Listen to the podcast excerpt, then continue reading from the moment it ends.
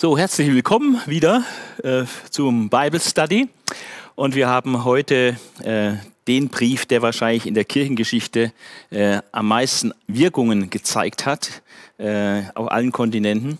Und es ist der bedeutendste Brief des Apostels Paulus, der Brief an die Römer. Und äh, wir haben da 16 Kapitel vor uns. Ja, aber es ist schon ein bisschen weniger als 5. Mose, äh, von der Kapitelanzahl her zumindest. Ähm, wir gehen gleich rein und fragen uns, was ist eigentlich der Anlass, äh, dass Paulus diesen Brief geschrieben hat. Und wir sehen äh, im Eingangsbereich dann auch und auch nochmal am Ende des Briefes, äh, dass er wiederholt sich das vorgenommen hat, eigentlich nach Rom zu kommen und die Gemeinde dort zu besuchen. Es war eine große Gemeinde und er wollte ihnen gerne dienen. Aber es hat immer wieder nicht geklappt. Vor allem hat es nicht geklappt, weil er zu viel Arbeit hat und seine Missionsarbeit da im Osten des Römischen Reiches noch nicht äh, abgeschlossen hatte. Und äh, deswegen äh, entschuldigt er sich praktisch, dass er nicht früher gekommen ist. Er hat aber jetzt einen neuen Plan. Ähm, er muss nämlich sowieso von Korinth aus äh, eine Kollekte nach Jerusalem mit überbringen und hat dann vor, wenn er dann die abgegeben hat in Jerusalem, dass er dann diese, dass er dann von da aus nach Rom äh, weiterfährt, um ganz neue Missionsgebiete von Rom aus zu erschließen, nämlich sein Wunsch ist, bis nach Spanien äh, zu gehen, um dort das Evangelium zu verkündigen. Denn Spanien gilt in der damaligen Welt quasi als das Ende der Welt. Ja? Äh, er wollte das Evangelium wirklich bis an die Enden der Erde tragen und das heißt, damalige äh, Bewohner des Römischen Reiches war das dann Spanien. Ähm, der Römerbrief dient praktisch als Besuchsvorbereitung, indem er seinen Besuch da schon mal ankündigt, aber auch natürlich, indem er sich äh, quasi vorstellt. Und da geht es weniger um ihn als Person, sondern wie sich vorstellen mit dem, was er zu sagen hat von Gott her, nämlich welche große Fähigkeit Gott ihm gegeben hat, das Evangelium zu verkündigen in einer großen Tiefe. Und äh, er ist ja der Heidnerapostel und er gibt praktisch hier eine Kostprobe ähm, über seine, sein theologisches Verständnis äh, des Evangeliums von Jesus Christus. Und so ist dieser Brief äh, sehr unpersönlich, ähm, aber auch extrem äh, tief in der Lehre.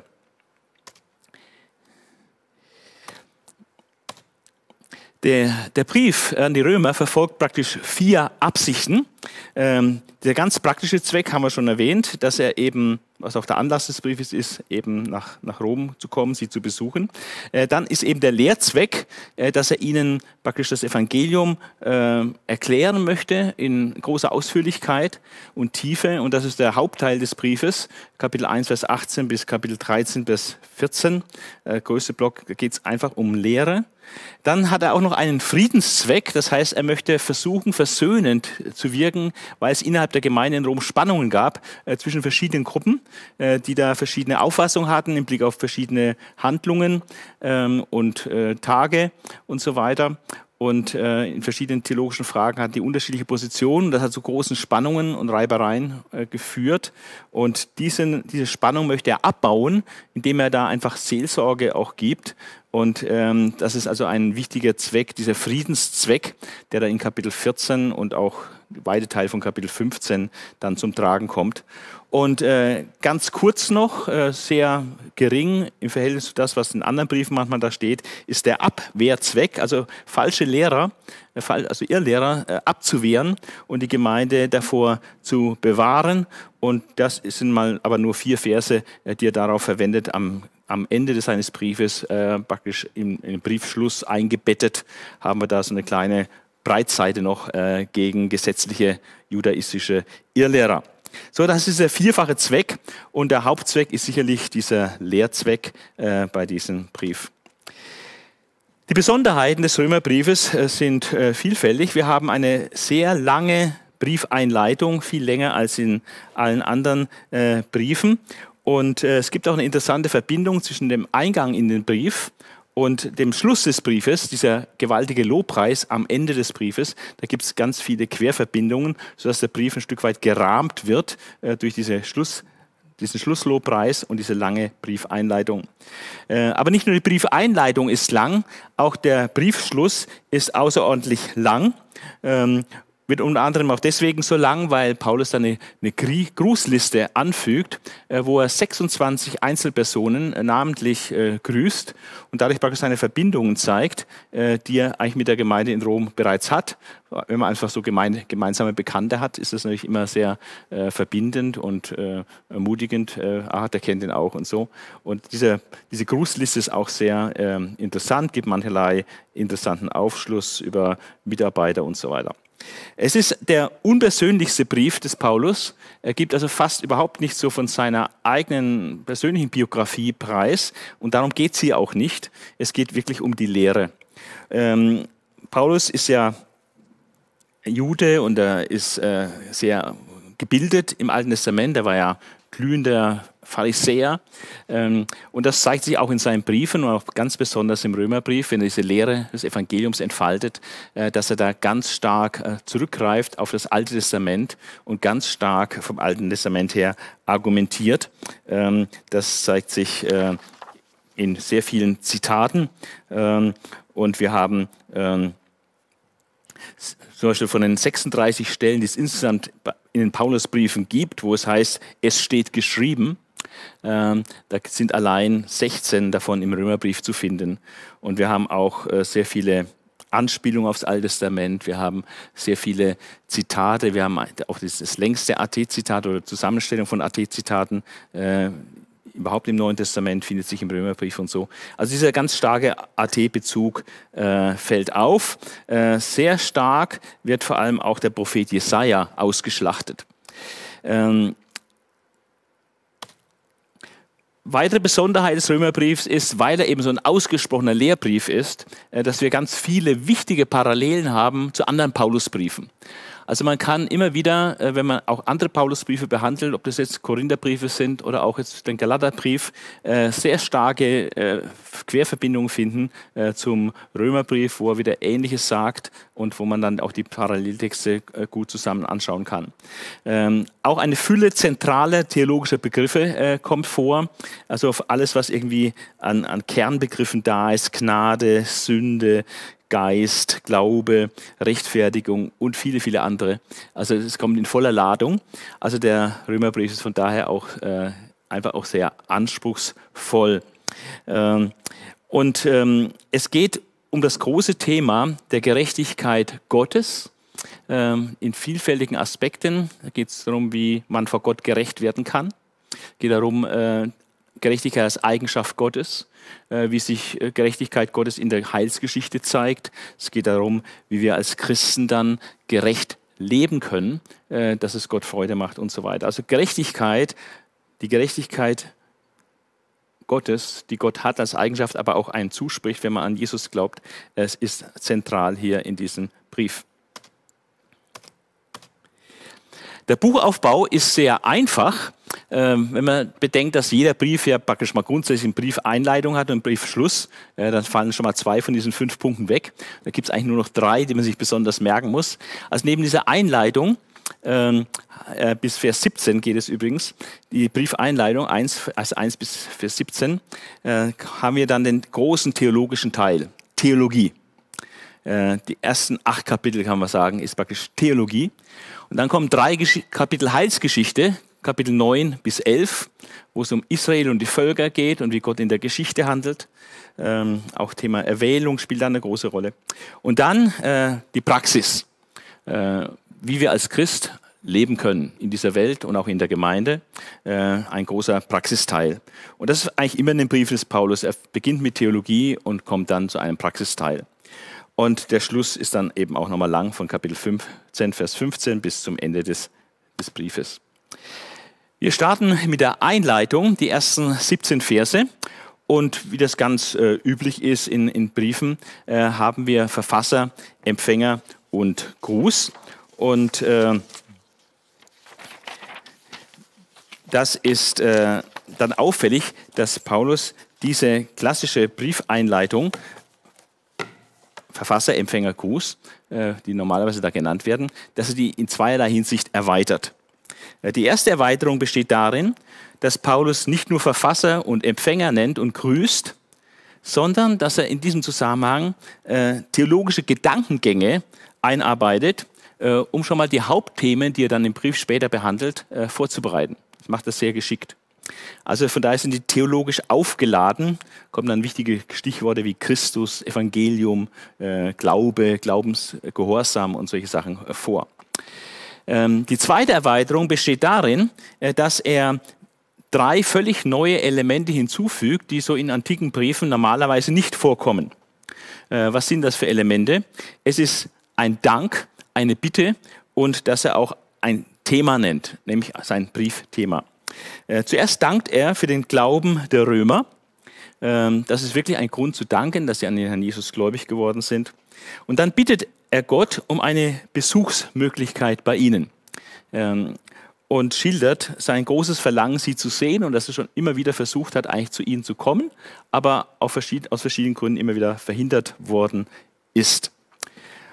Und schließlich formuliert er das Thema des Römerbriefes und das ist jetzt hier die Hauptsache, ähm, nämlich dieses Thema, äh, die Offenbarung der Gerechtigkeit Gottes im Evangelium. Und hier ist ein äh, Kernsatz, die Verse 16 äh, bis 17, ähm, wo er sagt, ich schäme mich der guten Nachricht von Christus nicht, denn es ist Gottes Kraft zur Rettung für jeden, der vertraut. Zuerst für den Juden, aber auch für den Nichtjuden. Dann, denn darin zeigt sich die Gerechtigkeit, die vor Gott gilt. Aus Vertrauen zu immer tieferem Vertrauen. Wie geschrieben steht, und dann zitiert er aus Habakkuk 2, Vers 4, der Gerechte wird aus Glauben oder aus Vertrauen leben. Äh, Paulus ist offenbar völlig zu Recht von der guten Nachricht von Jesus wirklich begeistert. Und das ist auch überhaupt kein Wunder, äh, denn das Evangelium äh, hat total super Qualitäten und Paulus nennt vier dieser super Qualitäten des Evangeliums hier in diese, dieser Briefeinleitung. Er, die erste Qualität des Evangeliums ist, sie ist Gottes Power. Sie ist Gottes Kraft. Dynamis im Griechischen. Dynamit kommt daher, ja, also das ist richtig Sprengkraft, das hat richtig Power. Ähm, und ähm, das ist das Erste, dass die, das Evangelium Kraft hat. Ähm, dabei geht es jetzt wenig, nicht nur um die Begleiterscheinungen, äh, sondern vor allem, dass das Evangelium Menschen, die tot sind, geistlich tot sind, zum Leben bringt ja, und dann auch völlig umkrempelt und verändert. Ja, zum Beispiel, dass einem Paulus, der Saulus war, der also Christenverfolger war, ein Verkündiger des Evangeliums gemacht hat. Ja. Und dieses äh, Vorher-Nachher, äh, das ist richtig krass, was das Evangelium da leisten kann, wie es Menschen verwandelt, zuerst mal praktisch geistlich lebendig macht äh, und dann auch äh, total verwandelt. Dann es dient zum Heil. Das ist die zweite große Qualität, äh, dass es wirklich heilsam ist. Heil, und zwar auch ewiges Heil, Seelenheil. Ja? Und äh, auch zum Wohlergehen. Äh, es ist zum Besten des Menschen. Es dient zum Heil, zur Errettung, äh, vor allem eben zur Errettung von der Sünde und äh, von ewigen Tod und so weiter. Dann der Geltungsbereich ist auch maximal. Ja? Juden und Nichtjuden. Und damit ist praktisch die ganze Welt äh, im Blick. Juden und Nichtjuden. Also entweder bist du Jude oder bist nicht Jude. Die ganze Welt ist praktisch Ziel, Zielgruppe des Evangeliums. Jeder aus jeder Nation. Und äh, die vierte Qualität des Glaubens ist, dass sie ganz einfach angeeignet werden kann. Also muss man kein nicht, nicht Geld hinlegen oder was, äh, tief in die Tasche greifen, äh, dass sich das nur Reiche leisten könnten, sondern die Aneignung geschieht durch Vertrauen. Schlichtes Vertrauen. Ich glaube dem, was mir da verkündigt wird. Und deswegen ist, ist Paulus so begeistert. Es ist Gottes Power. Es dient zum Heil, zum ewigen Heil und zur Seligkeit. Es hat, gilt allen Menschen und äh, jeder kann sich das äh, durch Vertrauen aneignen. Jetzt kommen wir zu dem zweiten Teil, dieser große Hauptteil der Theologie. Und ähm, deswegen habe ich da auch einige Unterteile äh, eingefügt oder gegliedert. Äh, und der erste Unterteil, Teil 1, ist Urteilsspruch. Äh, das ist ein längerer Abschnitt, äh, der geht bis äh, Kapitel 3 hinein. Und das muss man mal so sich gut vorstellen, dass es sehr systematisch ist hier von Paulus, ähm, dass er praktisch uns drei, in drei Gerichtssäle führt. Ähm, in drei verschiedene Personengruppen, die praktisch über die Gericht gehalten wird. Ähm, und die erste Personengruppe ist die Gruppe der Heiden, also der Nichtjuden. Und äh, für einen jüdischen Leser ist ein Nichtjude vor allem ein Götzendiener und ein ganz schwerer Sünder, der also in sexueller Unmoral lebt und so weiter. Also die Heiden haben da keinen guten Ruf bei den Juden. Und er beginnt mit dem Urteilsspruch Gottes über die Heiden und sagt, dass vom Himmel her äh, Gottes Zorn offenbar wird äh, über jede Ungerechtigkeit und Gottlosigkeit der Menschen. Ja, ich lese mal. Äh, in Vers 18. Gott lässt nämlich seinen Zorn sichtbar werden. Vom Himmel her wird er über alle Gottlosigkeit und Ungerechtigkeit der Menschen hereinbrechen, die durch Unrecht die Wahrheit niederhalten. Die Offenbarung des Zornes Gottes äh, über alle Ungerechtigkeit. Im Evangelium wird die Gerechtigkeit geoffenbart, die vor Gott gilt. Aber vom Himmel her wird Gottes Zorn geoffenbart äh, über alle Gottlosigkeit. Und das ist sehr wichtig, dass hier Präsens steht im Griechischen. Und von daher, ähm, man kann das zwar theoretisch auch als zukünftiges Präsens übersetzen, dass es erst in der Zukunft geschieht, aber viel besser ist es, es als eine gegenwärtige, beständige Maßnahme Gottes zu begreifen, äh, dass praktisch beständig, andauernd vom Himmel her auch Gericht Gottes sichtbar wird über, Un, über äh, Gottlosigkeit und Ungerechtigkeit der Menschen, dass Gott Gericht übt äh, in dieser Welt. Ähm,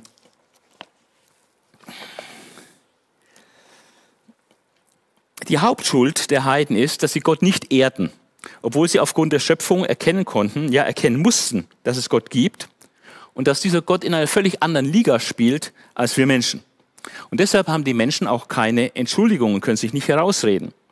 Es gibt keine Entschuldigung für ihren Götzendienst, ihr unverständiges Herz, ihre Zügellosigkeit und auch ihre Sucht nach Befriedigung ihrer Begierden.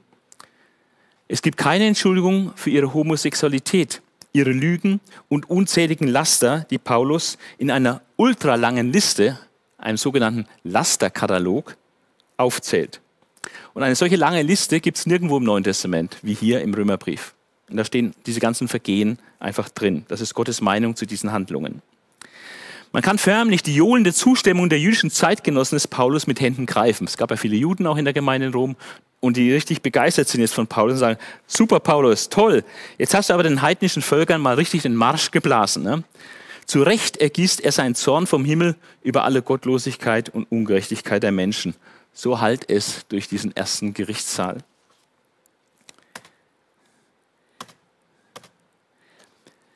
Dann kommt er in den zweiten Gerichtssaal und hier sitzen die Moralisten auf der Anklagebank. Jetzt sind die Moralisten an der Reihe, die durchaus gewisse Stärken haben.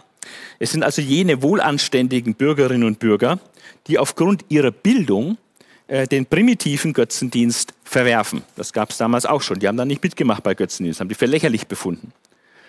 Und aufgrund ihrer ethischen Maßstäbe, ihrer hohen ethischen Maßstäbe, die es zum Beispiel auch im Stoizismus gab, äh, das gottlose Treiben der anderen Menschen verurteilten. Das ist durchaus stark. Ja, sich am Götzendienst nicht zu beteiligen, hohe ethische Maßstäbe haben und klar sehen, was da verderblich ist. Doch auch ihnen schreibt Paulus etwas ins Stammbuch. Paulus sagt, solange du selbst das Gleiche tust, was du bei anderen verurteilst, wirst du dem Gericht Gottes nicht entrinnen können. Und welcher noch so wohlanständige und moralisch Hochstehende kennt das nicht, dass ihn auch sein Gewissen überführt und dass er gerade gegen seine eigene innere Überzeugung gehandelt hat.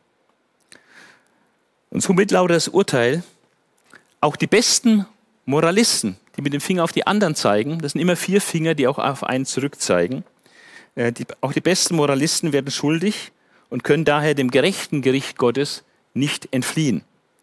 Denn Gott richtet nämlich völlig gerecht ohne Ansehen der Person, entsprechend unserer tatsächlichen Performance, was wir wirklich gelebt haben in der langen Spanne unseres Lebens. Alles Gute und alles Böse, was wir je getan haben, kommt da ans Licht und wird von Jesus Christus beurteilt werden. Und das wird auch die Moralisten dann äh, verstummen lassen, äh, wenn alles ans Licht kommt, was sie je getan, gesagt oder auch vielleicht an Gutem unterlassen haben. Und diesen Jesus Christus, diesen unparteiischen Richter aller Menschen, den kannst du nicht bestechen. das Ergebnis sind dann zwei Herausforderungen für äh, die jüdischen Leser. Einerseits sehen sie, das ist herausfordernd, es gibt Heiden, sagt Paulus, die durchaus nach dem Gesetz entsprechend leben und moralisch sehr hochstehend sind. Das ist eine Herausforderung für jüdische Leser. Und das andere ist, die Herausforderung, die den jüdischen Leser herausfordert, ist, dass, dass, Paulus hier klar sagt in diesem Abschnitt, ähm, dass entscheidend ist, was du wirklich tust. Und wenn du das Gesetz äh, übertrittst, äh, das Gott gegeben hat, äh, seine ethischen Maßstäbe nicht einhältst, äh, dann bist du schuldig. Egal, ob du als Heide ohne Gesetz aufgewachsen bist oder ob du als Jude mit Gesetz aufgewachsen bist und das Gesetz kennst, aber trotzdem es eben nicht immer tust. Und von daher ist dieser Abschnitt, äh, diese zweite, dieser zweite Gerichtssaal, in dem Paulus sich da hier auslässt, ähm, auch für die jüdischen Leser so ein erstes äh, Nachdenken. Aber es kommt noch äh, schlimmer äh, oder noch besser. Äh, dann wechselt Paulus über in den dritten Gerichtssaal und in diesem Gerichtssaal kommen jetzt die Juden an die Reihe. Die Juden, Juden meinen ja, dass sie gute Karten bei Gott haben, weil sie sein Gesetz kennen und weil sie auch das Beschneidungsgebot einhalten. Also Gesetz und Beschneidung, das sind so die zwei großen Säulen, auf die der Jude sich so verlässt. Doch Paulus argumentiert messerscharf, dass ihnen beides letztlich nichts nützt. Denn auch sie übertreten das Gesetz und damit verunehren sie Gott. Und Paulus sagt, wer als Beschnittener das Gesetz übertritt, der wird eigentlich dadurch wie ein Unbeschnittener. Und was ihnen abgeht, ist nämlich die Beschneidung ihres Herzens. Es kommt eigentlich auf Herzensbeschneidung an, nicht auf äußerliche Beschneidung. Und auf diese Herzensbeschneidung, ähm, das ist das Entscheidende. Und daher zählt vor Gott nicht der zu seinem Volk, der äußerlich an seiner Vorhaut beschnitten ist, sondern der am Herzen beschnitten ist. Das heißt, der ein demütiges Herz hat, das nicht auf Äußerlichkeiten vertraut, sondern allein auf Gott vertraut, auf seine Zusagen und auf sein Heil. Das will Paulus damit sagen. Und so sind also auch die Juden eigentlich äh, total geschockt, weil durch diese Ausführungen in Kapitel 2 des Paulus werden ihre Säulen des Selbstbewusstseins total zertrümmert. Das Gesetz, sie sind Übertreter des Gesetzes, nützt ihnen also nichts. Die Beschneidung, sie haben das Gesetz übertreten, sind dadurch wie unbeschnitten geworden, nützt ihnen praktisch auch nichts. Und das ist ein totaler Schock äh, für die Juden. Und das ist ein heilsamer Schock oder soll zu einem heilsamen Schock werden. Bevor äh, Paulus dann das Evangelium genauer entfaltet und die, den Ausweg zeigt, äh, sowohl für die Heiden als für die Moralisten als auch für die Juden, äh, geht er noch zunächst auf vier mögliche Einwände ein. Äh, die Juden sind sehr diskussionsfreudig und äh, lassen nicht einfach so stehen, wenn Paulus da was sagt, sondern die haben dann immer irgendwie Gegenargumente. Und das nimmt er praktisch schon mal ein bisschen so vorweg, was da jetzt so alles an Gegenargumenten kommen könnte ähm, und entkräftet es gleich. Äh, bevor er dann zum Evangelium, über das Evangelium zu sprechen kommt. Und die vier Einwände sind erstens, wo bleibt der Vorteil der Juden gegenüber Nichtjuden? Ja, dann hätten die Juden ja gar keinen Vorteil mehr. Aber die haben doch natürlich einen Vorteil gegenüber Nichtjuden. Ja, sagt Paulus, ja, stimmt, die haben schon einen Vorteil. Hauptsächlich ist es der Vorteil, dass ihnen das Wort Gottes anvertraut worden ist. Ja, hebt ihre Ungläue, ihr Unglaube oder ihre Untreue Gottestreue auf? Das ist eine weitere äh, Einwand. Ähm, Nein, natürlich nicht. Gottes Treue kann nicht aufgehoben werden. Gott ist auf jeden Fall treu. Ist Gottes Zorn ungerecht? Das ist so eine Frage und das sagt dann auch, dass Gottes Zorn eben nicht ungerecht ist. Und äh, warum werde ich gerichtet, wenn mein Unrecht Gottes, wenn ich also durch meine Ungerechtigkeit Gottes Heiligkeit und Gerechtigkeit nur noch mehr zur Geltung bringe?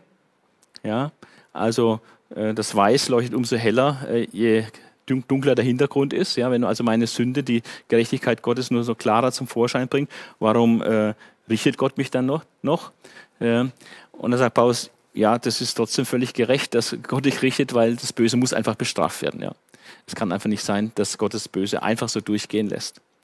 Also diese vier Einwände werden dann äh, praktisch kurz äh, zerschlagen. Und ähm, dann kommt jetzt Paulus zu, seiner, zu seinem finalen Punkt hier in diesen Gerichtsprozessen gegen Heiden, Moralisten und gegen Juden, indem er praktisch einen Urteilsspruch jetzt verkündigt. Und der Urteilsspruch äh, lautet äh, über alle Menschen, äh, dass sie alle vor Gott schuldig sind. Ja, dass da ähm, in Vers 9 äh, heißt es, wir haben ja den Beweis erbracht, dass die Juden genauso wie die anderen Völker in der Gewalt der Sünde seht, in der Gewalt der Sünde sind, also schuldig werden, von der Sünde beherrscht werden. Und, äh, und dann belegt er dieses anhand der Heiligen Schrift, indem er das mit der Schrift beweist, diese These, äh, dass alle Menschen vor Gott schuldig sind. Ja. Und äh, Paulus macht eigentlich so zwei Punkte. Er sagt, alle sind verdorben, äh, ohne Ausnahme. Jeder einzelne Mensch, der auf dieser Erde ist, ist verdorben. Unabhängig vom Alter, von, von Rasse, von Geschlecht. Ja, jeder einzelne Mensch ist verdorben. Also die Universalität der Sünde. Und das äh, bezeugt er mit mehreren äh, Beweisen mit mehreren Bibelstellen. Keiner ist gerecht, auch nicht einer. Keiner hat Einsicht und fragt nach Gott. Ja, alle haben sie den rechten Weg verlassen, sind unbrauchbar geworden. Niemand ist da, der nur Gutes tut, kein einziger.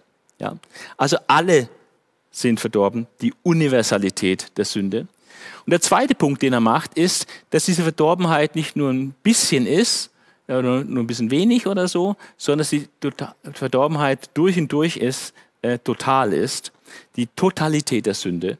Also wir sind nicht nur, nicht nur ein bisschen krank, geistlich gesprochen, äh, durch die Sünde, sondern wir sind buchstäblich mausetot durch die Sünde.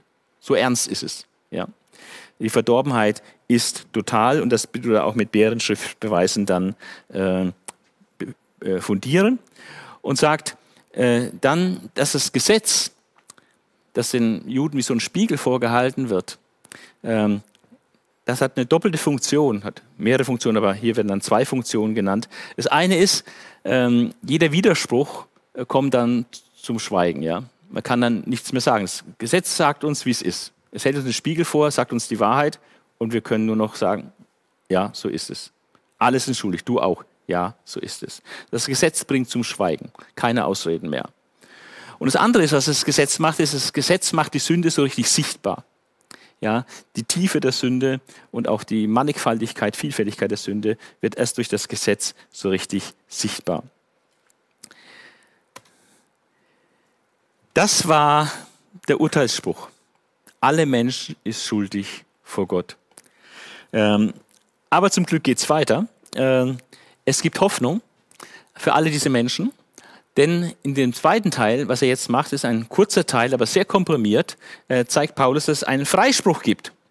Das Evangelium von Jesus offenbart die Gerechtigkeit Gottes, die Gerechtigkeit, die vor Gott gilt, also wie wir vor Gott gerecht sein können, obwohl wir praktisch solche Sünder sind und so viel Fehler haben.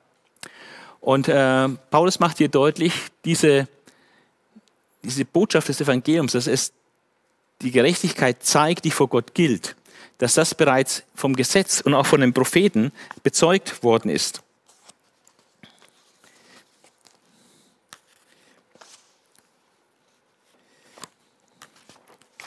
Moment.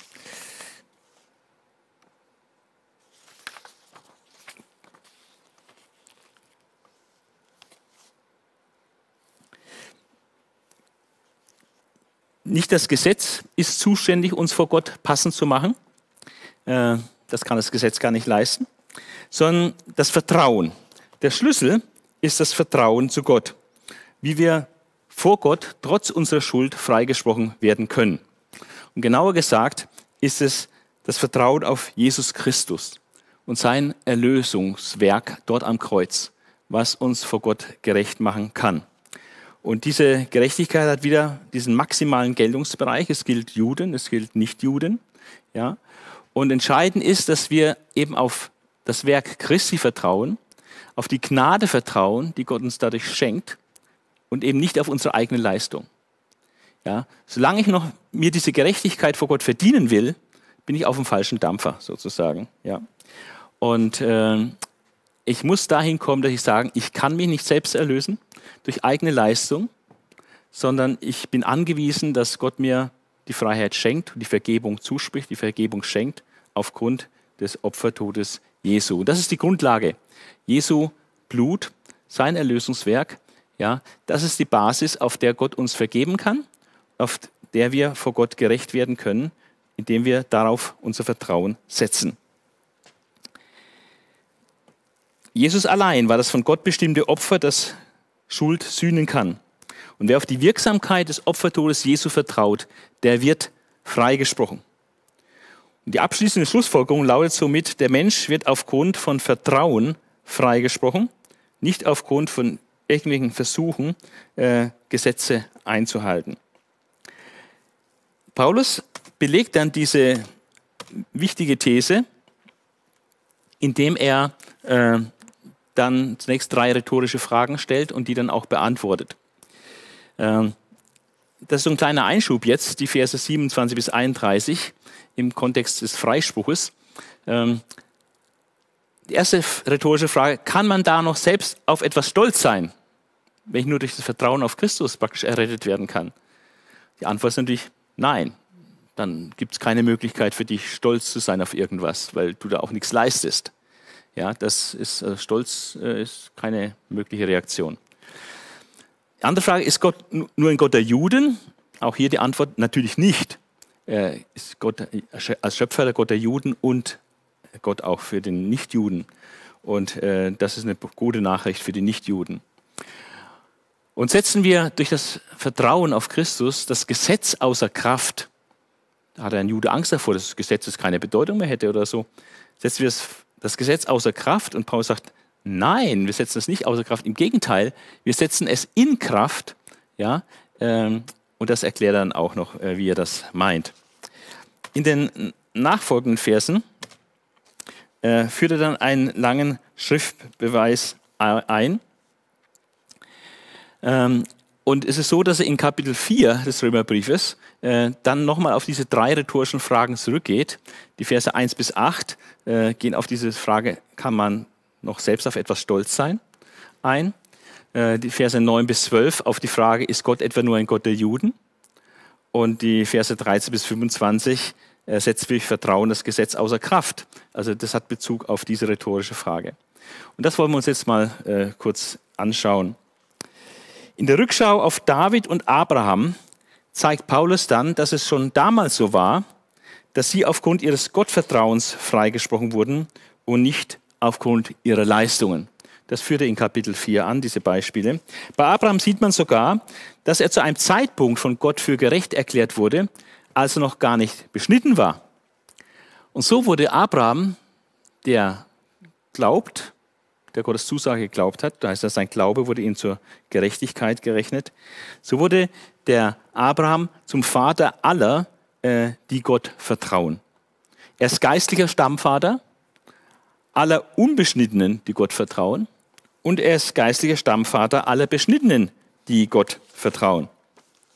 Also nicht Gesetz und Beschneidung führen zum Freispruch, sondern allein das blinde Vertrauen in Gottes Zusage. Und diese lautet auf den Punkt gebracht, wer auf Jesus vertraut, wird trotz seiner Schuld freigesprochen, weil Jesus am Kreuz den Preis für unsere Schuld bezahlt hat. Und in dem hinteren Teil von Kapitel 4 äh, führt Paulus dann aus, äh, dass das Gesetz ja erst später gekommen ist und dass Abraham aber die Zusage gegeben wurde, äh, Nachkommenschaft zu haben und gesegnet zu werden und Abraham dieser Zusage vertraut und er ist in vielerlei Hinsicht ein Vorbild auch für uns, ein Vorbild des Glaubens, dem wir nacheifern sollen und können. Wir kommen zum dritten Teil des äh, theologischen Teils, dieses großen theologischen Blockes. Wir hatten äh, Urteilsspruch, dann Freispruch, dieses Vertrauen auf Christus. Und jetzt kommt Zuspruch, äh, der dritte Teil.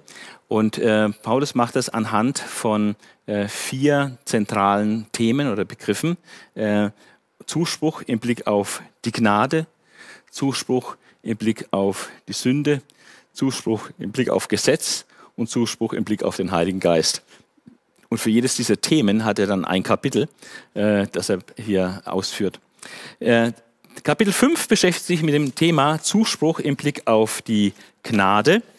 Und das zeigt, dass ähm, die Gnade äh, zunächst mal ein, ein dreifaches Haben ist. Ja, ähm, der Zuspruch Gottes an die, die ihm vertrauen im Blick auf die Gnade, worin besteht er? Zunächst mal, was ist Gnade? Gnade ist die völlig unverdiente, freundliche Zuwendung Gottes. Gott sagt uns zu, dass wir durch unser Vertrauen auf Jesus jederzeit Zugang zu seiner Gnade haben, in der wir nun, in der wir nun vor ihm stehen. Und es gibt einen dreifachen Grund zum Rühmen. Ein dreifachen Grund, ein dreifaches, was wir haben, und ein dreifaches Grund zum Rühmen. Wir haben Frieden mit Gott, wir haben Zugang zur Gnade, wir haben Grund zum Rühmen, zum Rühmen. Grund, auf etwas stolz zu sein. Allerdings nicht auf uns, wie wir noch sehen werden. Also Christsein heißt zunächst mal ein dreifaches haben. Frieden mit Gott, Zugang zur Gnade, dass wir jederzeit zu Gott fliehen können äh, und ihm um Hilfe bitten können. Und Grund zum Rühmen. Dieser dreifache Grund zum Rühmen äh, hat, äh, besteht darin, dass wir uns zuerst rühmen der Hoffnung. Ja? Wir rühmen uns der zukünftigen Hoffnung bei Gott. Ähm, das ist ja klar, ne? also dass wir dann bei Gott sein dürfen, dass wir kein Leid, kein Geschrei, kein Schmerz, kein Tod mehr haben werden. Ja? Ewige Herrlichkeit, ewige Gemeinschaft mit Gott, das ist also ein fantastischer Ausblick. Und natürlich können wir darauf stolz sein und uns freuen auf diese herrliche Zukunft, auf diese Hoffnung. Der zweite Grund, den er zum Rühmen anführt, ist da schon ein bisschen erklärungsbedürftig, will ich mal sagen. Weil Paulus sagt hier, wir rühmen uns aber auch der Bedrängnisse, der Trübsale, der Drucksituationen, könnte man auch übersetzen. Ähm, das ist etwas schwieriger zu verstehen. Aber Paulus argumentiert, warum? Weil wir wissen, dass daraus Standhaftigkeit, Bewährung und Hoffnung resultieren. Also diese Nöte, diese Schwierigkeiten, in die wir naturgemäß immer wieder geraten in, in dieser Welt, ähm, kann dann was Gutes abgewinnen, weil es uns dazu bringt, äh, standhaft zu werden im Glauben, uns zu bewähren und unsere Hoffnung immer weiter äh, zu vertiefen. Denn wir können uns der Liebe Gottes absolut sicher sein, sagt er. Erstens hat Gott diese Liebe Gottes in unser Herz ausgegossen durch den Heiligen Geist. Also wir äh, wissen, dass Gott uns liebt und wir haben auch die Fähigkeit, von Gott bekommen, Liebe weiterzugeben. Und außerdem, wenn Christus für uns aus Liebe starb, als wir noch schwach, gottlos und Gottes Feinde waren, so charakterisiert Paulus die Zeit vor unserer Bekehrung. Schwach, gottlos, Gottes Feinde. Und da ist Christus schon aus Liebe für uns gestorben. Wie viel mehr wird der auferstandene Christus uns vor dem zukünftigen Zorn erretten, nachdem wir jetzt mit Gott versöhnt sind? Aber das ist ja klar, umso mehr werden wir jetzt auf der sicheren Seite sein. Ja, wenn der auferstandene Christus, er wird uns retten vor dem zukünftigen Zorn, weil wir jetzt nicht mehr schwach, gottlos und Feinde sind. Jetzt sind wir mit Gott versöhnt. Umso mehr wird er uns erretten. Und als letztes rühmen wir sich auch noch Gottes. Das machen die Juden auch. Die Juden rühmen sich auch Gottes. Die sagen, wir rühmen Gott, weil er uns das Gesetz gegeben hat. Das Gesetz, das sie nicht halten können. Das Gesetz, das sie verurteilt. Und Paulus sagt hier, wir rühmen uns Gottes, aber nicht aufgrund des Gesetzes, sondern wir rühmen uns Gottes durch Jesus Christus, der die Erlösung bewirkt hat durch seinen Tod am Kreuz. Das ist was ganz anderes. Das ist wirklich ein Grund, stolz zu sein. Wir sind stolz auf Gott durch Jesus Christus, der uns durch Jesus Christus erlöst hat. Ähm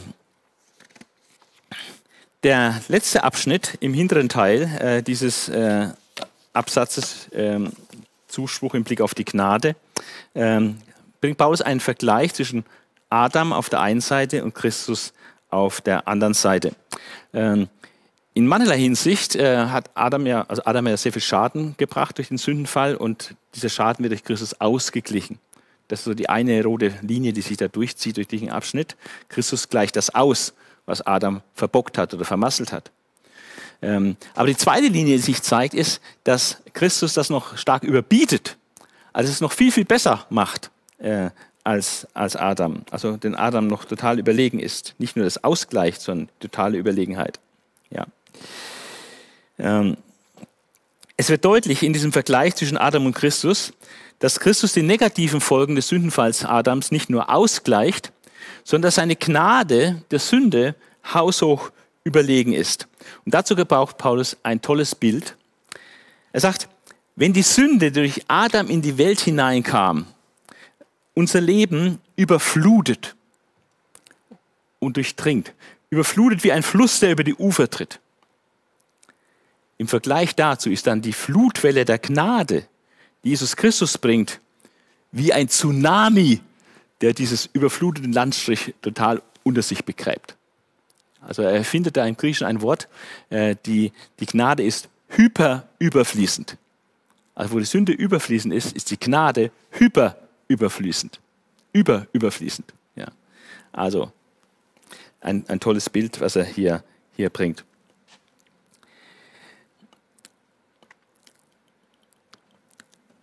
Wir kommen zu dem zweiten Thema ähm, in diesem dritten theologischen Teil. Zuspruch. Zuspruch im Blick auf die Sünde. Das Kapitel 6. Und das Kapitel 6 hat einen ganz klaren Aufbau. Ähm, es beginnt mit einer falschen Schlussfolgerung, die er so reinwirft, wo Paulus sagt, nein, so nicht. Dann wird der Heilsindikativ betont, also unsere Identität in Christus, was wir in Christus sind und was wir in Christus haben. Das ist äh, wunderbar tröstlich äh, zu wissen, wer wir in Christus sind, was wir in Christus haben. Dann kommt der Heilsimperativ, das zeigt dann unsere Verantwortung als Christen was daraus folgt, wenn wir diese neue Identität haben. Das bringt auch Verantwortung mit sich, also Heilsimperativ. Der Heilsindikativ sagt, ihr seid. Und der Heilsimperativ sagt, weil ihr, das, weil ihr das seid, dann macht auch jetzt so. Und dann schließt dieser Abschnitt dann mit einer Verheißung. Und weil es so schön ist, macht er es im Prinzip diese, dieses, diesen Ablauf, äh, diesen vierfachen Ablauf, macht er zweimal in diesem Kapitel. In, dieser Schatz, in diesem Teil erhalten wir den Zuspruch Gottes, dass wir der Sünde gestorben sind. Das soll uns aber nicht zu der falschen Schlussfolgerung verleiten, dass wir nicht mehr sündigen können. Auch sollen wir nicht meinen, dass wir absichtlich in der Sünde bleiben sollen, damit die Gnade möglichst groß wird in unserem Leben. Ja, also wenn die Sünde überfließend ist, wird die Gnade über, hyperüberfließend. Also können wir daraus schließen, dann lasst uns kräftig sündigen, damit die Gnade noch überfließender wird. Und der Paulus sagt, das ist nicht Blödsinn. Ja? Nein, auf keinen Fall. Äh, völlig falsche Schlussfolgerung. Ja? Das geht gar nicht. Ja? Das sei ferne. Ähm, wir, wir sind der Sünde gestorben und daher rechtskräftig von der Sünde freigesprochen. Heißt indikativ. Als wir getauft wurden, wurden wir in den Tod Christi hineingetauft. So sind wir in der Taufe mit Christus zusammen auch begraben worden. Auch wieder heiß indikativ. Und dadurch sind wir untrennbar jetzt mit Christus verbunden. Und das hat zur Folge, dass wir auch eins gemacht sind mit Christus in seiner Auferstehung, auch in der Zukunft. Also wir sind jetzt untrennbar mit Christus verbunden. Mit ihm gekreuzigt, gestorben, begraben, mit ihm lebendig gemacht und mit ihm werden wir auch auferstehen. Und dieser Zuspruch ähm, hat natürlich Konsequenzen für unser Leben, weil wir jetzt andere Menschen geworden sind durch diese Verbindung mit Christus. Und ähm, dieser, diese Konsequenzen sind verschiedene. Zuerst eine neue innere Haltung. Eine innere Haltung. Wir müssen anders denken, anders Dinge auffassen. Paulus sagt, haltet euch der Sünde für tot. Er hat, hat vorher gesagt, ihr seid der Sünde gestorben. Und jetzt sagt er, okay, dann haltet euch auch dafür. Ja. Also eine neue innere Haltung. Haltet euch der Sünde für tot. Rechnet damit. Und dann neue Handlungen. Das nächste. Daraus, aus dieser neuen Identität, dass wir jetzt in, in der Verbindung mit Christus stehen, ergeben sich neue Handlungen. Und das bedeutet hier, gebt euch selbst Gott hin. Also nicht mehr der Sünde und der Ungerechtigkeit zur Verfügung stellen, sondern stellt euch selbst Gott zur Verfügung mit allem, was ihr seid und habt. Und da meint er dann ganz konkret, äh, wir sollen unsere Glieder, das heißt also unseren Leib, unseren Körper, ähm, die ganzen Fähigkeiten, die wir haben, sollen wir Gott zur Verfügung stellen.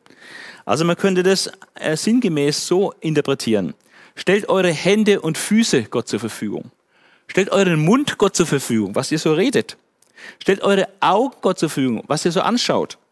und eure Ohren, was ihr hört und worauf ihr hört. Stellt all eure Möglichkeiten, die Gott euch gegeben hat als, als Mensch mit diesem Leib, stellt diese Möglichkeiten Gott zur Verfügung, um Gerechtigkeit zu wirken, Gerechtigkeit, Gutes zu wirken, zu schaffen. Statt Sklavendienst für die Sünde zu leisten, dessen Lohn der Tod ist, leistet ihr nun Dienst für Gott und bekommt als Gnadengeschenk dafür das ewige Leben.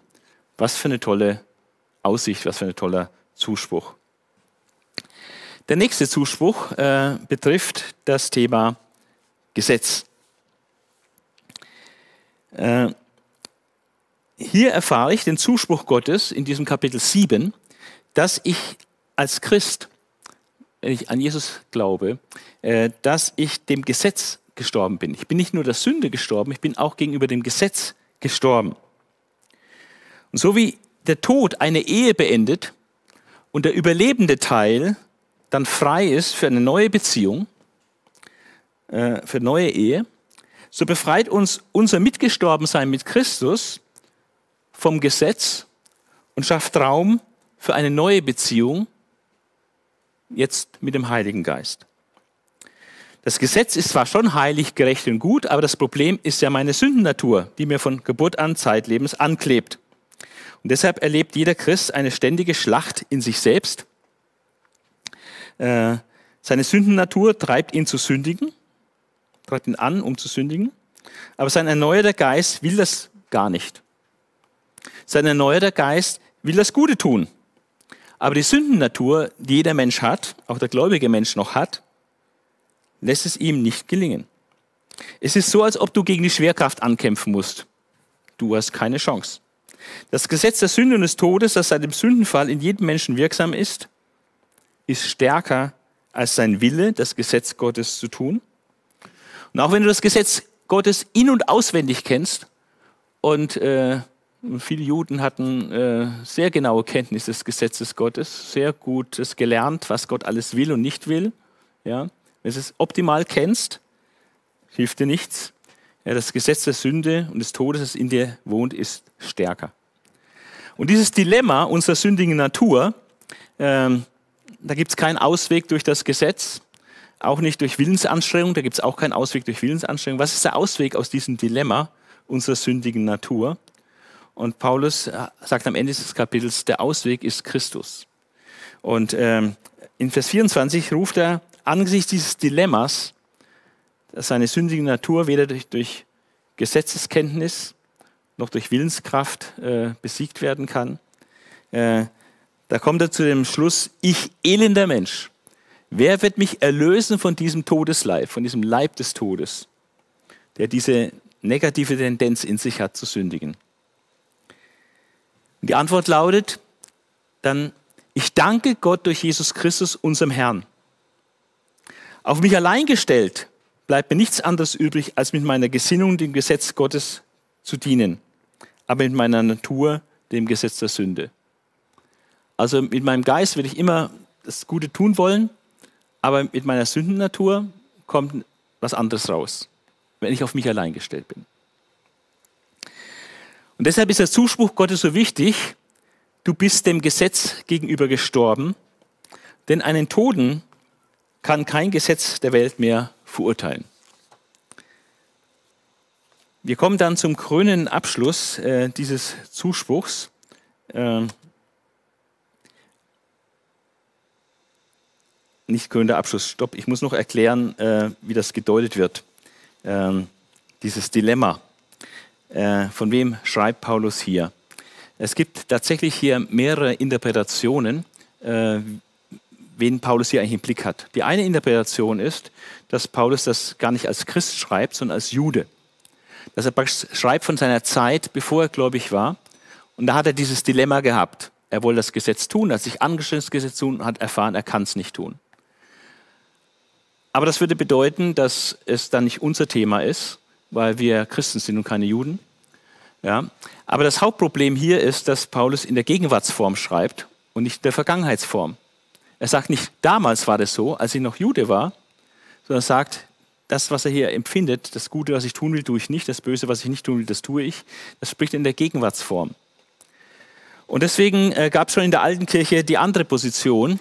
Also beide gab es in der alten Kirche und beide gibt es auch heute noch, ähm, dass Paulus das als Christ schreibt. Ähm, dass es einfach das Dilemma auch eines Christen ist, dass von seiner Natur her, von seiner Sündennatur her, er diese Tendenz zur Sünde hat, aber natürlich von seinem Christsein her äh, eine andere Gesinnung hat. Und, ähm, Luther hat es so auf den Punkt gebracht, dass wir praktisch darin erkennen, jetzt in diesem Kapitel 7, dass in Christen praktisch zwei Herzen schlagen. Ähm, als Christ bist du ein Sünder und ein Gerechter gleichzeitig. Simul justus et peccator. Gleichzeitig sündig und gerecht. Ja. Und ähm, dass das auch nicht überwunden werden kann in dieser Welt. Solange wir in diesem Leib der Sünde und des Todes leben, und da gibt es eigentlich keinen Ausweg, ja, Solange wir diesen Leib haben, äh, ist das unser äh, Dilemma. Und ähm, das ist die Meinung, die in Ost- und auch in der Westkirche war und auch die Meinung der Reformatoren und bis zum heutigen Tag äh, in vielen theologischen Richtungen und äh, Gemeinden und auch äh, von verschiedenen Theologen wird diese Position vertreten. Und ich persönlich halte diese Position auch für richtig. Das ist einfach die Grundbefindlichkeit jedes Menschen ist, in diesem Dilemma zu sein und auch als Christ eben, du bist Sünder und Gerechter gleichzeitig. Ähm, andere, das ist erst dann später aufgekommen, äh, in der Heiligungsbewegung hat man dann gedacht, das ist einfach nicht akzeptabel, äh, dass so viel Sünde noch bei einem Christen ist, wo wir für Sünde gestorben sind. Äh, es passt nicht. Von daher könnte Paulus seine Situation als unreifer Christ meinen oder unreife Christen erleben das. Ja, und dieser Zustand kann und soll überwunden werden. Ja, das ist dann die, die These. Ähm, und äh, im Pietismus gibt es da viele, auch hervorragende Theologen, äh, gibt es etliche, die das vertreten, äh, dass es eine, ein Zustand ist, der überwunden werden kann und soll. Und du musst dich halt anstrengen oder den richtigen Schlüssel finden, wie du das überwinden kannst. Ja.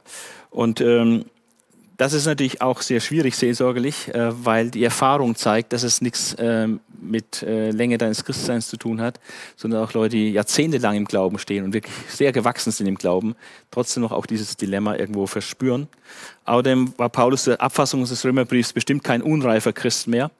da war er schon sehr reif als, als Christ und er schreibt das in der Gegenwartsform. Er schreibt von sich in der Gegenwartsform und nicht in der Vergangenheitsform.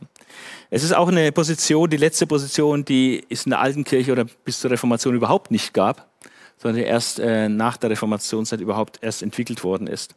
Also die ersten beiden Positionen sind die Älteren in der Kirche und ähm, die Paulus als Christ schreibt, das ist eigentlich die, wahrscheinlich die meistverbreiteste in der gesamten Kirchengeschichte.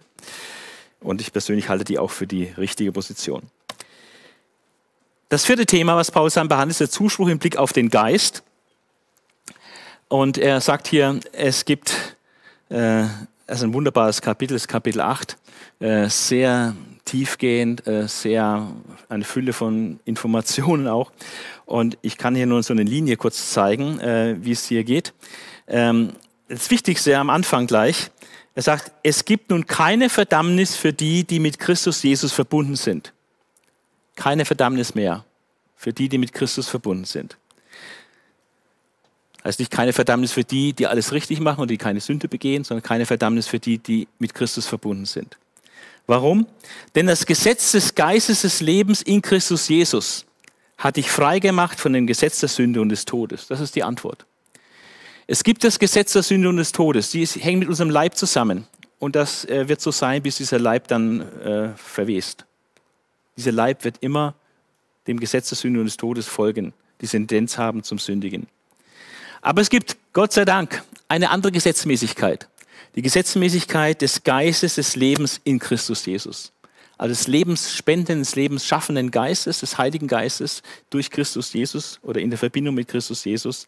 Und diese Kraft, die ist äh, deutlich überlegen dieser anderen Kraft. Und man kann das wunderbar vergleichen mit dem Gesetz der Schwerkraft. Äh, du kannst das Gesetz der Schwerkraft sagen, ich, ich will nicht nach unten sinken, ja, oder ich kann fliegen. Du kommst immer wieder da unten an. Also das Gesetz der Schwerkraft wirkt unaufhörlich, beständig, andauernd.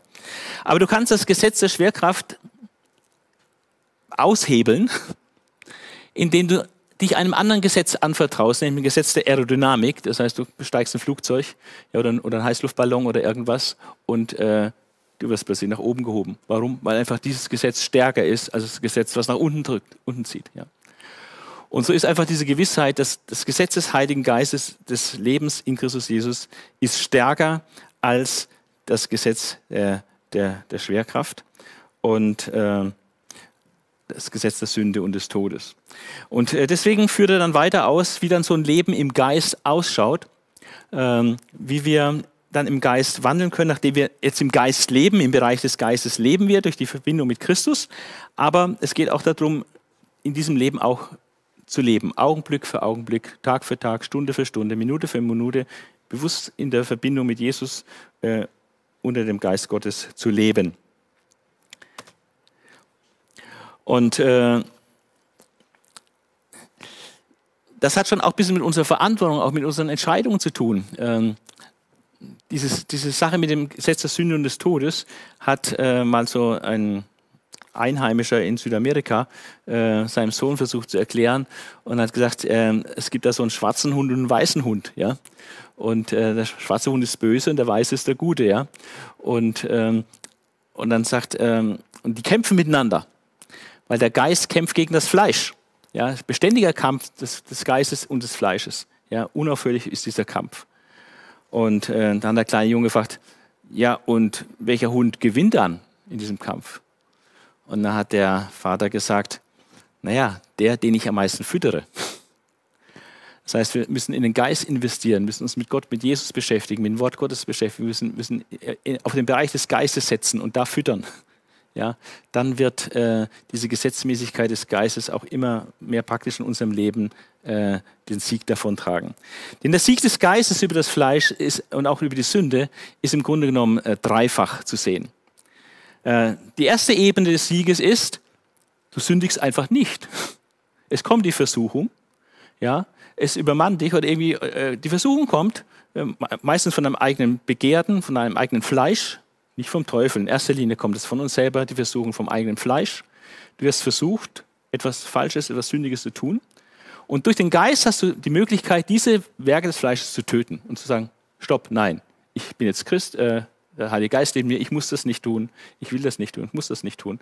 Und du kannst wirklich den Sieg haben äh, über diese Sünde und du sündigst nicht. Das ist die erste Ebene und da müssen wir trainieren, dass wir immer mehr auch in dieser ersten Ebene leben und das erleben. Ja? Und das kann man erleben, ja? aber es gelingt nicht zu 100 Prozent. Und deswegen ist die zweite Ebene auch wichtig. Nämlich, falls du dann doch gesündigt hast, was passiert dann? Hat dann die Sünde triumphiert? Nein, sie triumphiert nicht. Denn der Geist Gottes lässt dir dann keine Ruhe. Wenn du gesündigt hast, pocht der Geist Gottes an deine Herzenstür und sagt, du musst das bekennen. Du musst das bekennen und wieder in Ordnung bringen mit Gott. Und dann bekennst du es und Gott vergibt dir und wird nie mehr an diese Sünde denken. Du hast vielleicht noch eine Erinnerung, ich habe da gesündigt.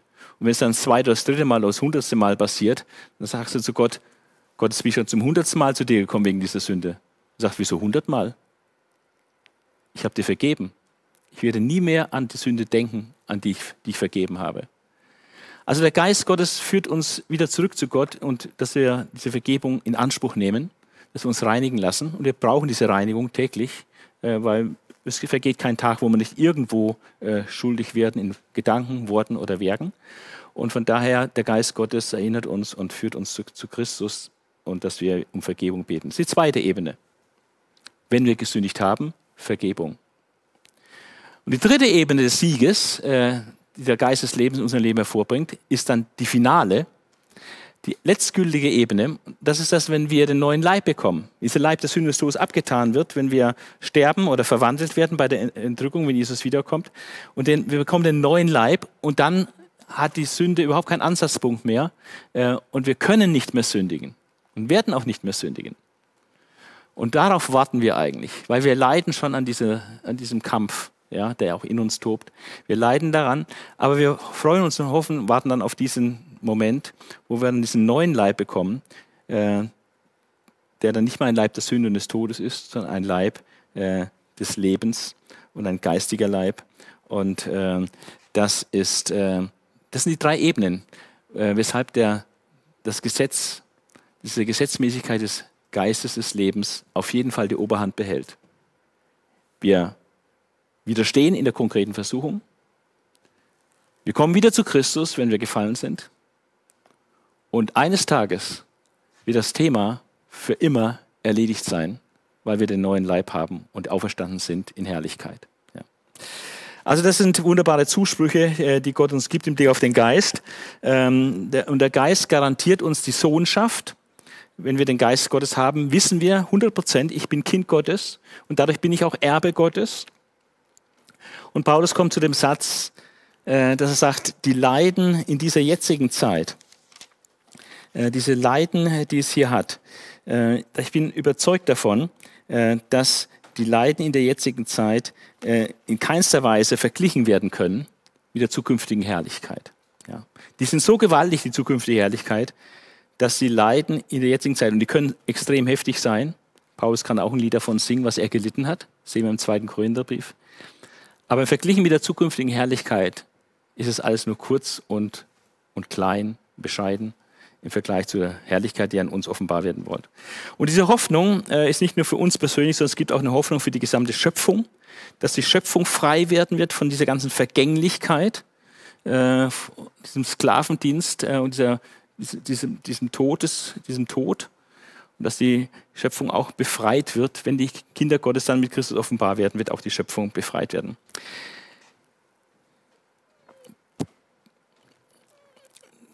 Liebe zu Gott und Sicherheit in Gott äh, werden dann auch noch äh, besprochen, dass wir in Gott absolut sicher sind und äh, dass die Liebe, die Gott zu uns hat äh, und die Christus zu uns hat, äh, uns garantiert, dass wir in allen Lebenslagen und da zählt er einige Sachen auf, äh, auch äh, große Schwierigkeiten und Probleme, die auftreten können. Aber in all diesen Lebenslagen, hohes oder tiefes, ja, Mächte, Gewalten, was auch immer, äh, nichts kann uns scheiden. Nichts kann uns scheiden von der Liebe Gottes, die in Christus Jesus ist, unseren Herrn. Ein gewaltiger Zuspruch. Wir kommen dann zur Heilsgeschichte und äh, wir sind auch relativ bald zügig jetzt dann am Ende, weil das ein bisschen kürzer gemacht wird. Ähm, die Heilsgeschichte ähm, in Kapitel 9 bis 11 äh, beginnt mit den Vorrechten der Juden.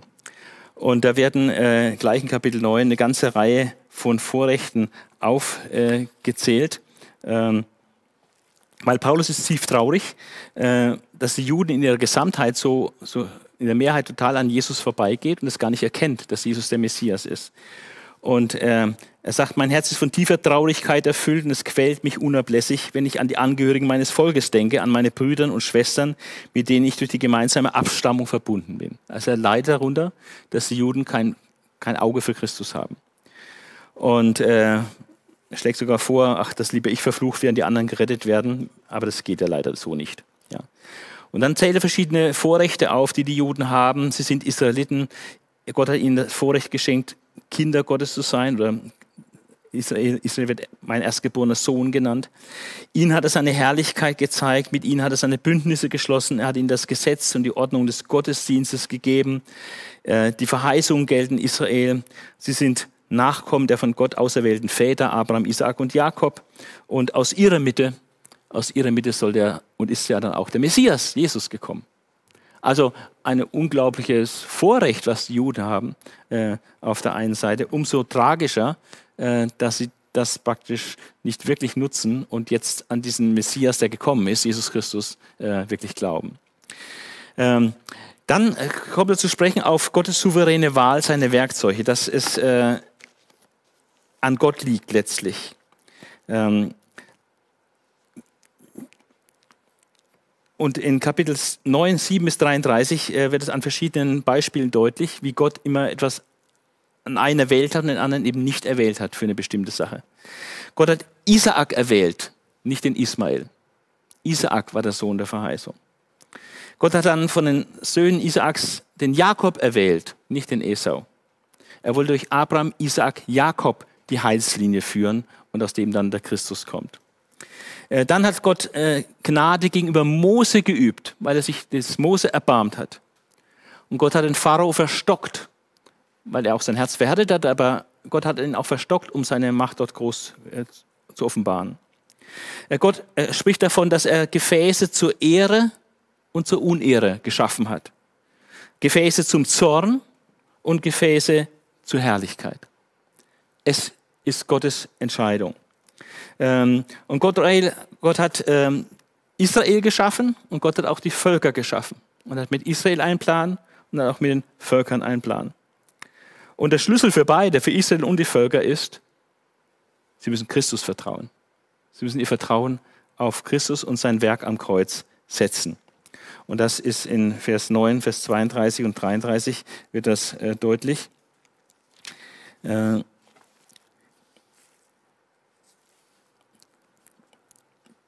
Die Juden haben das Gesetz nicht erreicht, weil sie meinten, es durch ihre eigenen Leistungen zu erreichen und nicht durch den Glauben.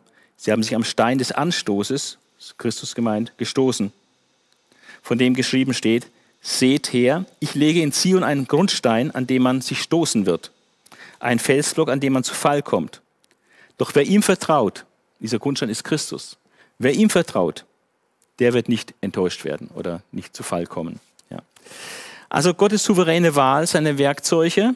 Ähm, und entscheidend ist, äh, dass man dann diesem Werkzeug Jesus Christus, das er geschaffen hat, äh, um errettet zu werden, dass man darauf dann sein Vertrauen setzt. Dann führt er nochmal aus, äh, wiederholt er nochmal, dass die Gerechtigkeit wirklich aus dem Glauben kommt und nicht aus Gesetzeswerken. Das ist ja so ein ewiges Thema mit den Juden, ja, um das wirklich deutlich zu machen, nicht durch Gesetzeswerk, sondern allein durch den Glauben können wir vor Gott gerecht werden. Und dann die Wichtigkeit der Verkündigung des Evangeliums. Es ist so wichtig, dass das Evangelium verkündigt wird, denn nur durch das Evangelium ähm, kann Glaube entstehen. Es ist die Verkündigung, die Botschaft von, von Jesus, den Gekreuzigten, wo der Glaube entstehen kann und Menschen dann praktisch deswegen, weil sie vertrauen, den Herrn anrufen und dadurch dann errettet werden. Und äh, wenn niemand da ist, der verkündigt, äh, dann ist die Botschaft, äh, kann sie nicht gesagt werden. Also die Gemeinde hat eine Verantwortung, Boten auszusenden, dafür zu sorgen, dass das Evangelium geprägt wird, verkündigt wird. Vor allem da, wo es bisher noch unbekannt ist. Das ist eine wichtige, eine der Hauptverantwortungen der Gemeinde Jesu, dafür zu sorgen, dass das Evangelium gepredigt wird. Aber wenn das Evangelium gepredigt wird, dann ist die Verantwortung dessen, der es hört, darauf zu reagieren. Äh, aber er kann nur kann nur zum Glauben kommen, wenn er das Evangelium hört. Und das Evangelium hat die Kraft, äh, zum Glauben zu führen. Äh, er lässt sich dann weiter aus über Israels Unglaube und Verstockung. Ähm, für Israel war das sehr negativ, aber es hat trotzdem auch was Positives bewirkt, denn es führte zur Errettung der Glaubenden aus den Nationen weil Israel wurde dadurch beiseite gestellt und Gott hat dann jetzt mit den Nationen gearbeitet und die Leute aus den Nationen zum Glauben an Jesus Christus gekommen sind, in der Gemeinde gesammelt und das geschieht bis zum heutigen Tag so. Also Israels Unglaube und Verstockung hat das positive Ergebnis, es führt zur Errettung der Glaubenden aus Nationen. Und jetzt könnte manche meinen, na, Israel hat es halt vermasselt und Israel hat keine Zukunft mehr, weil sie ungläubig waren und verstockt sind. Aber das Gegenteil ist der Fall. Paulus spricht ganz deutlich dafür, äh, dass Israel noch eine Zukunft hat. Ähm, und er spricht davon, dass Israel zum Glauben kommen wird. Und dass Israel von Gott wieder angenommen wird. So wie Israel jetzt von Gott beiseite gesetzt ist, seit äh, nach Pfingsten und so hat Gott Israel beiseite gesetzt. Äh, so wird der Tag kommen, wo Israel wieder angenommen wird, komplett als Nation angenommen wird. Und wenn schon ihr Unglaube und ihre Verstockung was ganz Positives bewirkt haben, nämlich die Rettung der Glaubenden aus der Nation, dann sagt Paulus, wie viel mehr, wie viel mehr wird, wenn sie wieder zum Glauben kommen, wenn sie wieder angenommen werden von Gott, wie viel mehr wird das für die Welt super Auswirkungen haben, ganz positive Auswirkungen haben. Und das kann man eigentlich nur noch vergleichen mit Kompletterneuerung der Welt. Also ihre Verwerfung diente uns zum Heil, aber ihre Wiederannahme führt zur totalen Kompletterneuerung der Welt. Es ist wie Auferstehung aus den Toten. Das ist ein äh, ganz, ganz äh, wichtiger äh, Punkt. Und ähm, ich lese den noch, weil das so sehr wichtig ist.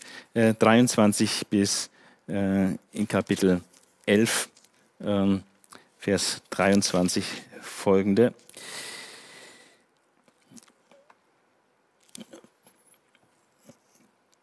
Ja, ich lese ab Vers 25. Und damit ihr euch nichts auf eure Klugheit einbildet und falsche Schlüsse daraus zieht, ähm, will ich euch das folgende Geheimnis bekannt machen. Ein Teil von Israel hat sich verhärtet. Aber das gilt nur so lange, bis die volle Zahl von Menschen aus den anderen Völkern zum Glauben gekommen ist. dann wird Israel als Ganzes errettet werden. Dann kommt, wendet Gott sich Israel zu und Israel wird errettet werden. Wie es in der Schrift heißt, aus Zion wird der Retter kommen, der alle Gottlosigkeit von Jakobs Nachkommen entfernt. Und der Bund, den ich mit ihnen schließen werde, besteht darin, dass ich sie von ihren Sünden befreie werde. Ja. In Vers 11 hat er auch schon gesagt, ihr Fehltritt hat den anderen Völkern die Rettung gebracht, um die Juden dadurch wieder eifersüchtig zu machen auf Gott. Aber wenn nun schon die Welt durch ihren Fehltritt reich gemacht wurde und ihr Verlust für die anderen Völker einen großen Gewinn brachte, was wird es dann erst sein, wenn Israel in voller Zahl umkehrt? Euch Nichtjuden aber sage ich, als Apostel für die Völker bin ich froh über meinen Dienst, denn vielleicht kann ich dadurch mein eigenes Volk eifersüchtig machen und einige von ihnen retten. Denn wenn schon die Verstoßung Israels der Welt die Versöhnung mit Gott brachte, was wird dann erst Israels Wiederannahme bringen? Nicht weniger als das Tode lebendig werden.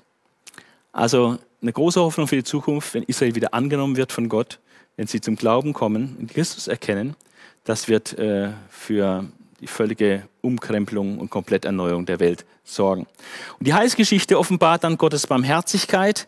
Er ist barmherzig jetzt mit den Nationen, mit den Heiden, mit den Nichtjuden, weil sie zum Glauben kommen dürfen. Und jeder, der äh, zum Glauben kommt, ist ein Beispiel der Barmherzigkeit Gottes.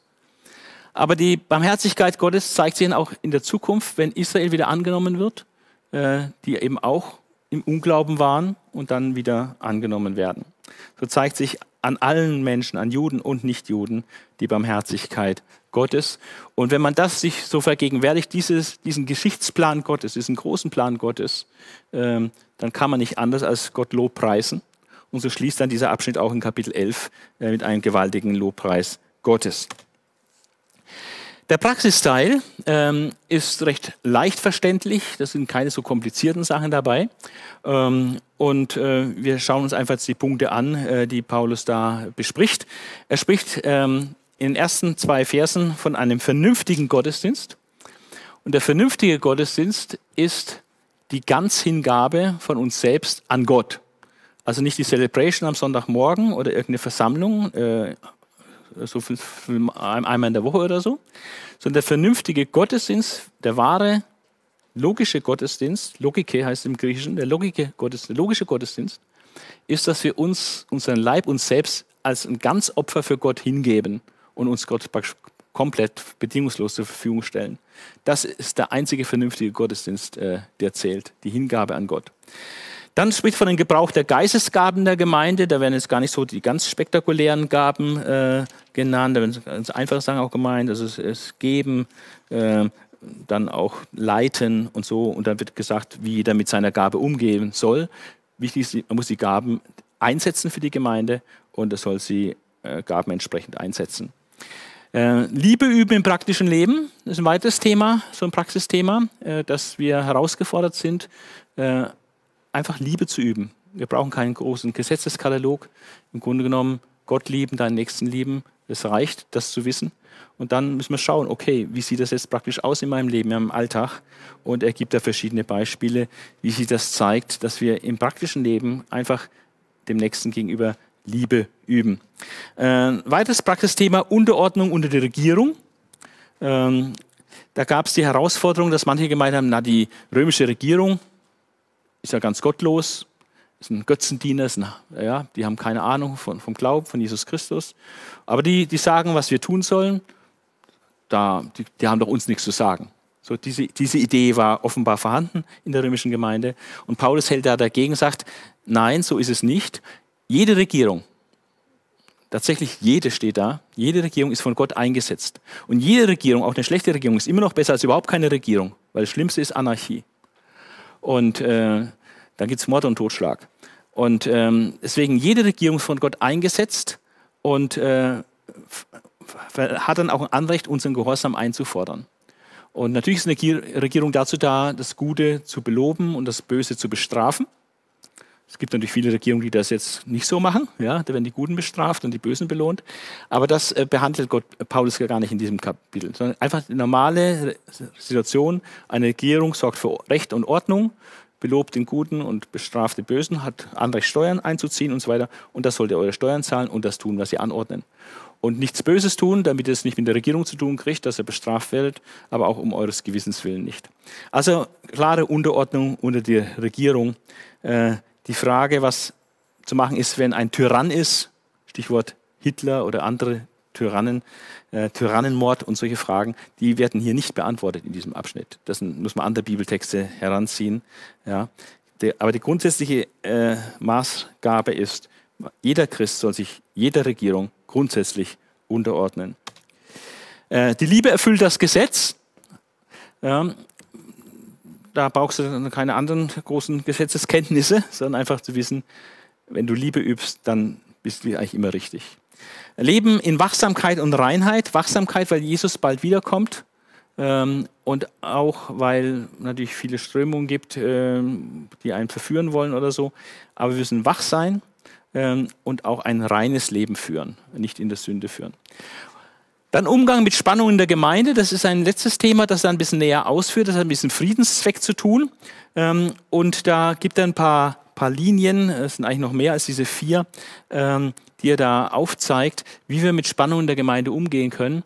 Also eine Linie ähm, ist zum Beispiel, äh, dass wir die Motivation des anderen äh, kennen sollten und fragen sollten, weshalb macht er das eigentlich so, wie er es macht. Also in der Gemeinde gab es da manche, äh, die da Wein getrunken haben oder nicht Wein getrunken haben. Oder die Götzenopferfleisch gegessen haben oder nicht Götzenopferfleisch sich enthalten haben. Und dann gab es manche, die haben bestimmte Festtage eingehalten, wahrscheinlich eher Juden in der Gemeinde, und andere, die haben sich da nicht um diese Festtage gekümmert. Und Paulus sagt, das sind Gewissensfragen. Und da ist manche einfach von seiner Prägung her, von seiner Kultur oder von seiner Volkszugehörigkeit gebunden in bestimmten Dingen. Ja? Also amerikanische Christen zum Beispiel, die trinken keinen Alkohol. Sagt es mal einen bayerischen äh, Pastor, ja, schwierig. ja, oder einen badischen Pastor. Ja, die trinken gern badischen Wein. Ja, ähm, also, aber das muss man stehen lassen können, dulden können und nicht sagen, du musst jetzt unbedingt auf Alkohol verzichten und so weiter. Also gegenseitige Duldsamkeit in Gewissensfragen, man muss Dinge akzeptieren, was der andere macht, aber vor allem, wenn der andere ein schwaches Gewissen hat und wenn der denkt, das ist wirklich Sünde, wenn ein amerikanischer Christ wirklich glaubt, dass Alkohol Sünde ist und ich bin mit dem zusammen, dann trinke ich halt mal kein Bier oder kein Radler. Das, muss man schon mal bringen können, ja. Einfach nicht dann auf sein Recht bestehen. Ja. Also gegenseitig Duldsamkeit in Gewissensfragen. Wir müssen Rücksichtnahme auf schwache Gewissen. Und der eine ist, in dem Punkt hat er eher ein sensibles Gewissen und in dem ist er ein bisschen weiter. Und dann ist es beim anderen umgekehrt. Ja in Kleiderfragen, Musikfragen, Geschmacksfragen, äh, Fragen, wie man sie im Gottesdienst aufführt. Das ist schon sehr gewöhnungsbedürftig, was bei uns hier abläuft für manche Leute aus anderen Gemeinden. Ja? Ähm, da muss man einfach auch Verständnis haben, dass nicht jeder die Arme hochreißt, ja, zum Beispiel. Ja? Also man muss da Rücksicht nehmen auf äh, Gewissen und äh, Hintergründe. Entscheidend ist, bedingungslos gegenseitig sich anzunehmen. Denn Christus ist für den gestorben, Christus ist auch für den gestorben. Und die Unterschiede, die wir da haben oder die da festzustellen sind, auch in der Gemeinde in Rom, die sind im Grunde genommen minimal, völlig nebensächlich. Ja. Und wenn Christus gestorben ist, ja, und wenn er Herr ist über Lebende und über Tote, es gibt keinen größeren Gegensatz als Lebende und Toten, aber Jesus ist Herr über Lebende und Tote, heißt es. Und wenn Christus Herr ist über Lebende und Tote, dann ist Christus auch Herr über Leute, die jetzt das so machen oder an der Stelle ein bisschen anders machen. Ja, das ist so ein minimaler Gegensatz. Wenn Christus diesen maximalen Gegensatz überbrückt zwischen Lebenden und Toten, äh, die an ihn glauben, er ist Herr über beide, äh, dann was sind das für Gegensätze? Das ist ja völlig vernachlässigbar. Also bedingungslose gegenseitige Annahme und auch Erinnern an Gottes Erbarmen, Gottes Barmherzigkeit mit mir. Gott ist barmherzig mit mir, also sei doch bitte auch barmherzig mit deinem Mitmenschen. Der Schluss, äh, Paulus beschreibt seine Dienstphilosophie und da sagt er, äh, mir ist es immer Anliegen, äh, das Evangelium hinzubringen, wo es noch gar nicht bekannt ist. Also nicht in fremden Gewässern wischen, wo schon andere unterwegs sind und, und schon arbeiten, eine Arbeit aufgezogen haben. Ähm, also ich gehe lieber dahin, wo es noch gar keine Gemeinde gibt. Als da, wo es schon eine Gemeinde gibt, wo ich halt noch eine bessere Gemeinde baue. Ja. Ich soll dahin gehen, wo es noch gar keine Gemeinde geht. Wo Menschen oder Menschengruppen sind, die das Evangelium überhaupt nicht kennen. Äh, das ist mein Aufgabenfeld. Da, da sehe ich mich berufen von Gott. Er hat Spanienpläne, er will jetzt nach Jerusalem gehen, zur äh, Kollekte abgeben, dann will er nach Rom und über Rom nach Spanien. und dort auftanken, den Dienst dienen und auch, auch dann ein bisschen auch Unterstützung mitbekommen, vielleicht auch Mitarbeiter und auch Finanzen, um dann in Spanien missionieren zu können, da wo das Evangelium noch nicht so bekannt ist. Dann haben wir diese lange Grußliste in diesem Schluss und diese Warnung vor Irrlehrern. Das sind nur äh, zwei Verse. Äh, ich lese mal, auch wenn es nur zwei Verse sind. Ähm, sagt er, ich bitte euch, Brüder, nehmt euch vor denen in Acht, die von der Lehre abweichen, wie ihr sie gelernt habt. Also man muss schon bleiben bei dem, was man gelernt hat. Sie rufen nur Spaltung hervor und bringen den Glauben der Geschwister in Gefahr. Geht ihnen aus dem Weg. Solche Menschen dienen nicht Christus, unserem Herrn, sondern im eigenen Bauch. Mit eindrucksvollen Reden und schmeichlerischen Worten führen sie arglose Menschen in die Irre. Es wird hier gar nicht genau gesagt, äh, worin ihre Irrlehre besteht. Aber es gibt immer wieder welche, die, die auftreten und ihre Dinge verbreiten, äh, die nicht übereinstimmen mit dem, was man eigentlich ursprünglich gelernt hat, äh, als das Evangelium. Ja, und da soll man sich davor in Acht nehmen und, und das denen keinen Raum geben. Äh, ich bestelle noch Mitarbeitergrüße und, und schließe mit dem gewaltigen Lobpreis, und den möchte ich uns nicht vorenthalten, die Verse 25 bis 27. Und da gibt es auch manche Anklänge wieder an den Beginn des Briefes, manche Stichworte, wo er den Bogen praktisch wieder schließt. Und damit äh, schließe ich jetzt hier. Dem Gott, der die Macht hat, euch durch das Evangelium, das große Stichwort dieses Briefes, das Evangelium, dem Gott, der die Macht hat, euch durch das Evangelium, das mir anvertraut ist, und durch die Predigt von Jesus Christus im Glauben zu festigen. Gott ist der, der im Glauben festigt. Dem Gott, der uns das Geheimnis offenbart hat, das seit undenklichen Zeiten verborgen war. Dem ewigen Gott, der befohlen hat, diese Botschaft jetzt durch prophetische Schriften allen Völkern bekannt zu machen. Das große, der große Auftrag, der Missionsbefehl, allen Völkern diese Botschaft bekannt zu machen. Warum? Damit sie ihr glauben und gehorchen. Damit sie dieser Botschaft Vertrauen schenken und gehorchen und dadurch nicht gerettet werden. Dem allein weißen Gott, den wir durch Jesus Christus preisen, gebührt alle Ehre und alle Ewigkeit, in alle Ewigkeit. Amen ein, ein wunderbarer Brief.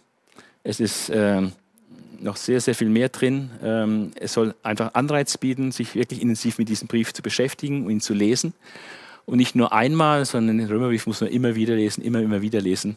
Luther hat sogar empfohlen, täglich, täglich so seinen Römerabschnitt äh, zu machen, zu lesen, weil man nur dann, wenn man sich intensiv mit diesem Brief beschäftigt, in diese ganzen Geheimnisse und Tiefen äh, dieser, dieses Lehrbriefes eindringt.